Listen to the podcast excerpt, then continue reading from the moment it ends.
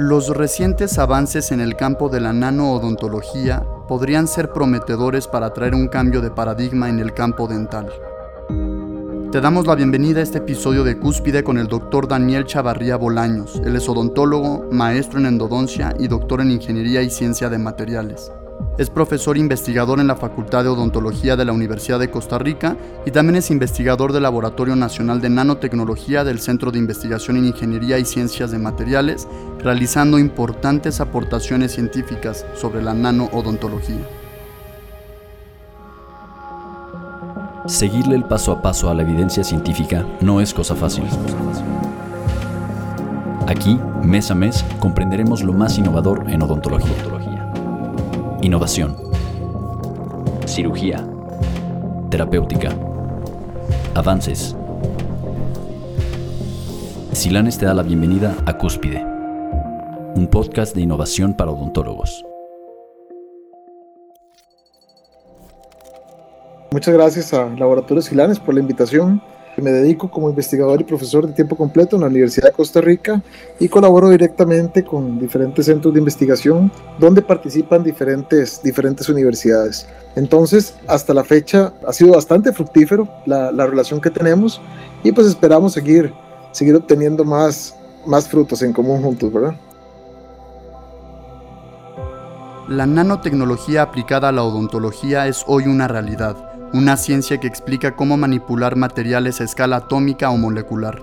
El prefijo nano proviene de la palabra griega nanos, que significa enano, pero que se ha tomado para significar una millonésima parte de algo, y se usa para describir materiales cuyo tamaño molecular es menor a los 100 nanómetros. Nos invita a pensar entonces en un mundo odontológico donde imperan las dimensiones nanométricas, ¿no? Estaríamos hablando entonces de, de cómo la ciencia de la nanotecnología ahora se aplicaría a la odontología y, ciencias afines. Es un campo poco explorado para nosotros los odontólogos hasta hace algunos años, sin embargo, en las últimas dos décadas ha tomado un auge importantísimo. Cuando hablamos de nanodontología, podemos verlo en diferentes vertientes. Podemos hablar, por ejemplo, de nanomateriales, es decir, materiales con propiedades nanométricas, pero también podemos hablar de procesos nanométricos biológicos. Es decir, estamos hablando de que con técnicas científicas mucho más sensibles podemos cuantificar pequeñas cantidades, pequeñas eh, sustancias a nivel biológico que tengan un impacto clínico importante. Entonces, cuando hablamos de nanotecnología, estamos hablando de una ciencia especializada en el estudio de moléculas y de estructuras que tengan un tamaño inferior a los 100 nanómetros. El diseño basado en nanomateriales puede imitar algunas de las propiedades mecánicas y estructurales del tejido nativo y puede promover la biointegración.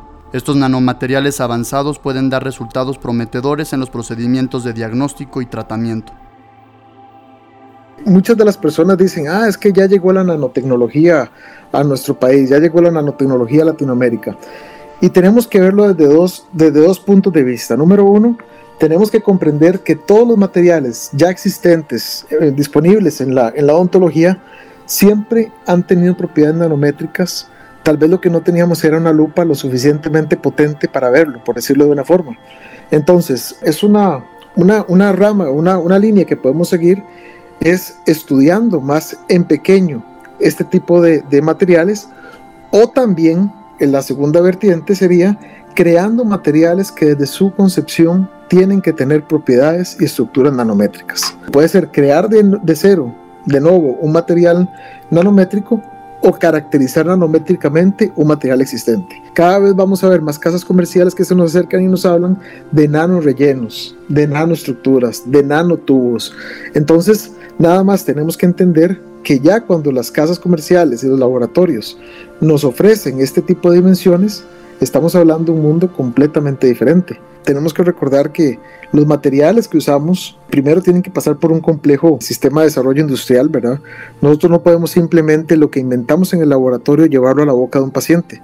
Mucho de lo que nosotros proponemos desde nuestra, digámoslo bonito, desde nuestra cantera académica, que son las universidades, ahora sí tiene que ser validado y tiene que ser producido por una industria seria para que realmente llegue a las manos de un clínico. Pero bueno, parte de lo que hacemos también es proponer ideas y también cuestionar los productos existentes para ver si cumplen con un estricto control de calidad ahora en estas escalas. Pronto llegará el día en que la nanodontología logre mantener una salud bucal casi perfecta gracias a la ayuda de los nanomateriales y la biotecnología. Sin embargo, como ocurre con todos los desarrollos, también debemos comprender sus limitaciones. Pues definitivamente en Latinoamérica un, importante traspié que vamos a estar siempre eh, enfrentando es la limitación de acceso a recursos económicos y apoyo para poder tener en algunos momentos es un eh, obstáculo, pero no es un impedimento. Ahora más que nunca, con el advenimiento de todo lo que es el trabajo virtual de las cooperaciones internacionales, nosotros sabemos que si bien es cierto, tal vez en nuestro laboratorio no tengamos todos los equipos que ocupamos, pues sí los tiene tal vez un vecino también de otra escuela hermana latinoamericana. Y tocando puertas y activando los sistemas de colaboración internacional, ese obstáculo se pierde, se, se puede vencer. Uniéndonos y buscando nuevas alternativas, pues definitivamente podemos llegar a, a lograr grandes cosas. Entonces, pues obviamente viene de la mano de una actitud de concientización social, de decirle a las, a las personas que son encargadas de ejecutar presupuestos y de ejecutar políticas públicas para poder tener esta información que necesitamos. A veces simplemente por un tema presupuestario, a veces no nos conformamos con lo que nos ofrecen y todo lo contrario. Es ahora cuando nosotros tenemos que ir a, a, a llevar esa batuta, ¿verdad?, de exigencias. El otro obstáculo, la otra problema que yo he observado es que a veces nos emocionamos tanto creando estructuras y partículas nanométricas que olvidamos que el hacer las cosas tan pequeñas pueden crear un nuevo mundo también de toxicidad. Hay que recordar que existen una serie de barreras biológicas en el cuerpo que limitan el paso de ciertas partículas justamente asociado a la dimensión de estas. Ahora bien, si nosotros hacemos un pulverizado tan fino que llega a tener el tamaño de una nanopartícula, hablamos de 10 a 100 nanómetros, pues tal vez el, colador biológico que nos dio el cuerpo, que nos dio eh, la vida, ya ese colador ya no va a funcionar. Entonces, ahora hay una línea muy importante que dice que con la misma velocidad que se desarrollan las nuevas oportunidades de ciencia nanométrica, con la misma responsabilidad nosotros deberíamos de monitorear lo que conocemos como nanotoxicología. ¿Qué pasa con esas partículas cuando contactan el cuerpo? ¿Están llegando realmente a ser excretadas del cuerpo o se están acumulando en zonas donde no los vemos y que ya una acumulación mayor podría crear una repercusión biológica? La nanotecnología está emergiendo como un campo interdisciplinario que está experimentando un rápido desarrollo y ha provocado enormes cambios en la odontología.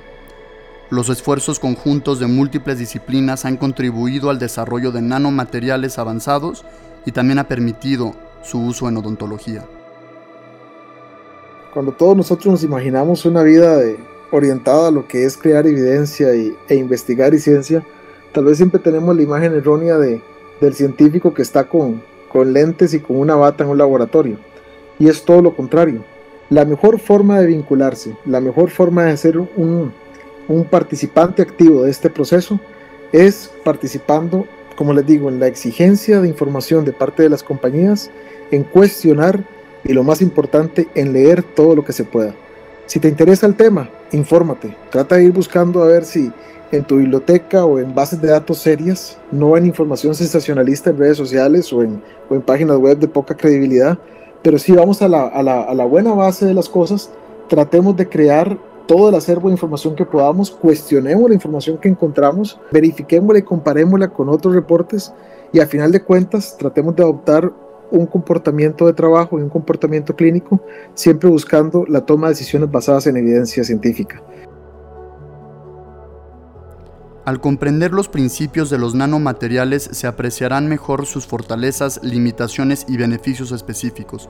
Se prevé que la nanotecnología cambie la atención de la salud bucal de manera fundamental.